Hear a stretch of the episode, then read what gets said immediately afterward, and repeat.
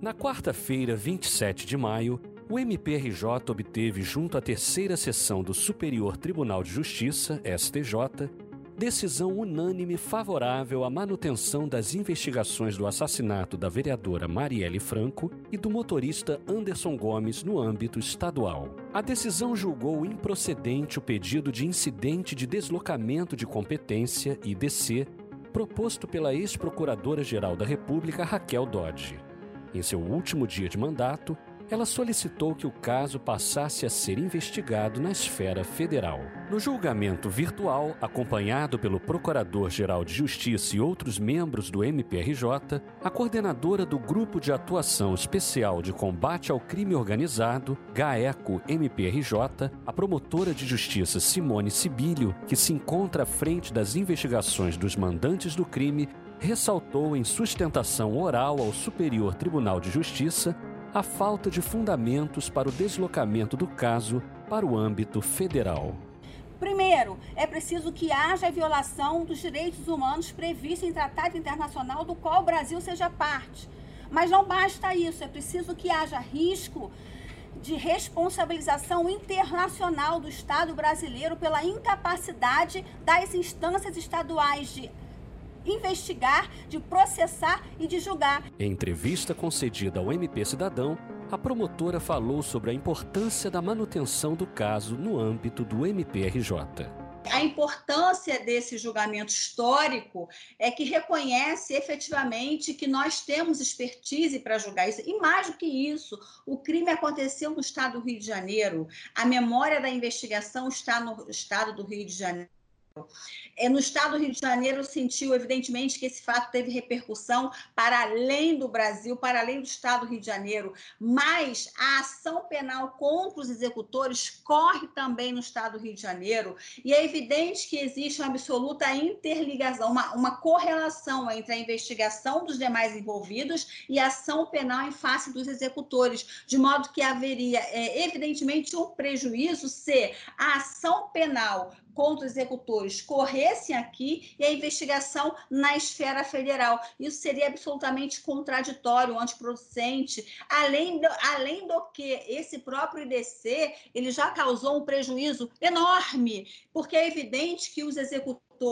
buscando a sua impunidade, podem se valer desses argumentos equivocados e errôneos do IDC para tentar a sua impunidade e levar isso para o tribunal do júri, que será julgado por sete cidadãos do povo. São sete pessoas, sete consciências, sete sentenças, e, em que eles poderão criar um ambiente de dúvida, trazendo esses argumentos do IDC. Por todos esses argumentos que já disse, seja porque não, não existe, não, não ficou caracterizada a presença dos requisitos exigidos de acordo com o posicionamento posicionamento jurisprudencial firme e sedimentado, seja porque a memória da investigação está aqui, seja porque os executores estão sendo processados aqui, e sobre isso, sobre a ação penal dos executores, a ex-PGR não se manifestou pelo deslocamento dessa ação penal, ou seja, concordando, portanto, que em relação a isso não teve nenhuma falha, não teve nenhum erro, e, e, e evidentemente, é, se, se manifestou no sentido que não, a ação penal em face deles deveria ficar aqui, mas queria levar tão somente a investigação para os demais para os demais envolvidos para a esfera federal, o que foi rechaçado, evidentemente, pelo Superior Tribunal de Justiça, que com técnica, que com a competência e responsabilidade sempre, que é o que nós já, já, já esperávamos e que foi confirmado aí pela Corte de Cidadania, no sentido de que o Rio de Janeiro, através das suas estruturas, continuará na, na, persecução penal, na investigação em relação aos demais envolvidos nesse crime. Nós estamos ainda é, sofrendo sistematicamente a recusa de empresas é, provedoras de aplicação de internet, Google e Facebook, atender pedidos que eram feitos por nós desde, 2000, desde, desde 2018, quando o crime foi cometido, o tempo corre sempre contra uma investigação, por outro, nem sempre o tempo que passa é a realidade que foge, porque não adianta ter uma investigação rápida com uma realidade distorcida. Nós queremos, evidentemente, identificar todos os envolvidos. Nós não queremos um culpado, nós queremos o verdadeiro culpado, os culpados. Por que surgiu a questão do incidente de deslocamento de competência? Esse crime bárbaro, esse crime gravíssimo no dia 14 de março de 2018, no dia, no dia seguinte, aliás, em poucas horas, né, em menos de 24 horas, a então é, a então Procuradora-Geral da República veio ao Rio de Janeiro e já naquele momento ela já falava em federalizar as investigações. É, nesse momento, ela, no dia 15, ela editou uma portaria nomeando cinco procuradores para acompanhar as investigações. Criou, então, o procedimento preparatório de incidente de deslocamento de competência. Isso fez com que o Ministério Público do Estado do Rio de Janeiro ajuizasse uma reclamação contra esse ato da ex-procuradora-geral da República,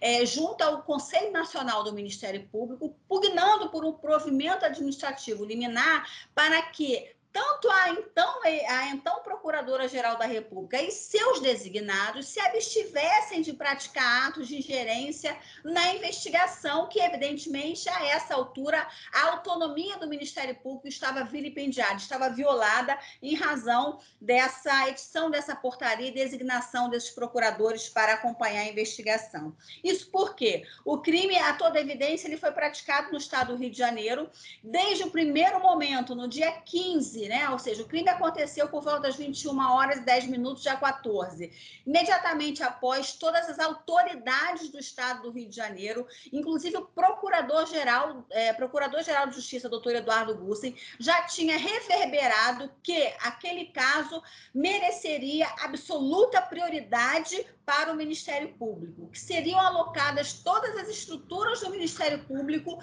para a elucidação daquele crime, que seria esse inquérito seria é, a, seria conduzido pela Polícia Civil do Estado do Rio de Janeiro, cujo controle externo da atividade policial seria feito de maneira rigorosa pelo Ministério Público do Estado do Rio de Janeiro, que detinha a atribuição. Aquela, naquele momento foi dito também que nós aceitaríamos todo o apoio necessário, desde que fosse para somar esforços, e que desde aquele momento estaríamos mobilizados e só nos desmobilizaríamos quando houvesse a elucidação completa do caso. Desde esse dia, então, todas as nossas estruturas, tanto o Ministério Público do Estado do Rio de Janeiro quanto a própria Polícia Civil, através da Delegacia de Homicídios, está absolutamente empenhada nesse caso. Portanto, os requisitos do DC nós já entendíamos desde então que não estavam presentes. Não estavam presentes um dia depois do crime, quando a então ex-procuradora-geral da República já falava em procedimento preparatório de incidente de deslocamento de competência,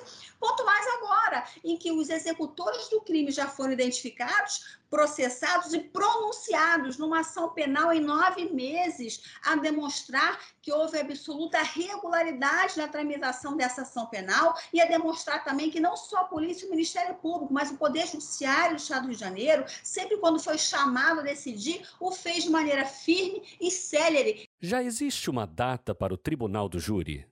Não há data ainda, na verdade, já estão pronunciados. Não havendo recurso da defesa, a próxima fase será a preclusão da, da pronúncia e a fase de diligências, em que as partes podem elencar diligências para que sejam cumpridas antes da designação do plenário do júri. Portanto, não há data ainda. Mas o que a gente pode dizer é que essa ação penal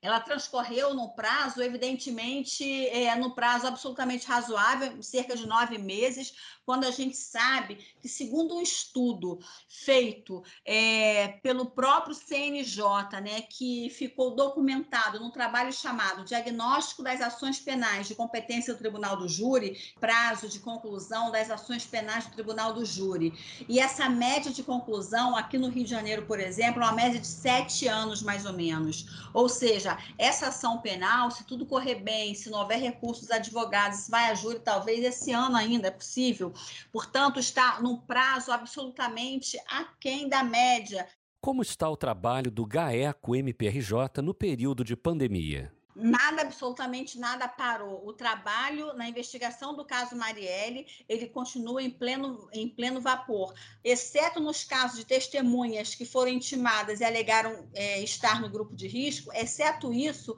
nada parou. Portanto, isso não causou impacto na elucidação, na, investiga na, na tramitação da investigação.